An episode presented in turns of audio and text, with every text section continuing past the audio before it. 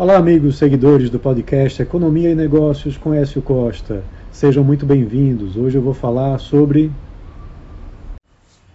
o preço da gasolina, que está 27 centavos acima do preço de paridade de importação. A última vez que a Petrobras reajustou os preços da gasolina foi em 19 de outubro, quando divulgou um corte de 12 centavos. Desde então, o Brent, que é utilizado como referência aqui no Brasil, ele já caiu 15,11% e pode cair mais devido à fraca demanda internacional. A última vez que a Petrobras reduziu o preço da gasolina foi em 19 de outubro, como já mencionei, quando cortou o preço do litro em 4,1% nas refinarias. No diesel, foram feitas duas reduções após essa data uma em 7 de dezembro, de 6,67%, e outra em 26 de dezembro, de 7,94%.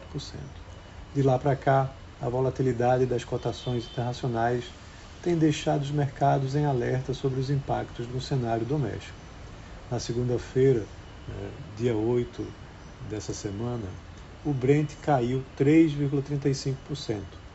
Ontem, dia 9, subiu 1,78% e fechou aos 77,26 dólares por barril. O Brent acumula uma alta de 0,46% em 2024.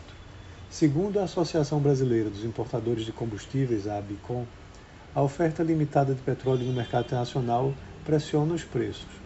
Segundo a ABICOM, a gasolina da Petrobras está 15 centavos acima do PPI e o diesel está 17 centavos abaixo da paridade. A última vez que a Petrobras ajustou os preços da gasolina, no dia 19 de outubro, divulgou um corte de 12 centavos.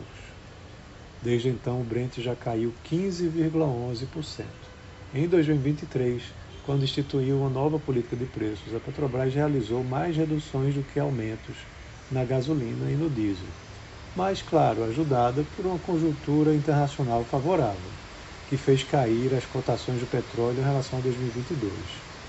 Em 2023, a Petrobras fez nove mudanças no diesel, sendo sete reduções e dois aumentos. Na gasolina, foram sete movimentos, com cinco quedas e duas altas nos preços. No ano, a gasolina acumulou um recuo de 8,7% em relação a 2022, e o diesel queda de 22,5%. O petróleo começou 2023 a 82,12 dólares o barril e encerrou em 76,91 dólares, uma queda de 10,2%. Os repasses dos preços ao mercado são importantes porque sinalizam que a Petrobras está alinhada com as práticas internacionais, seja para repassar aumentos ou quedas de preços.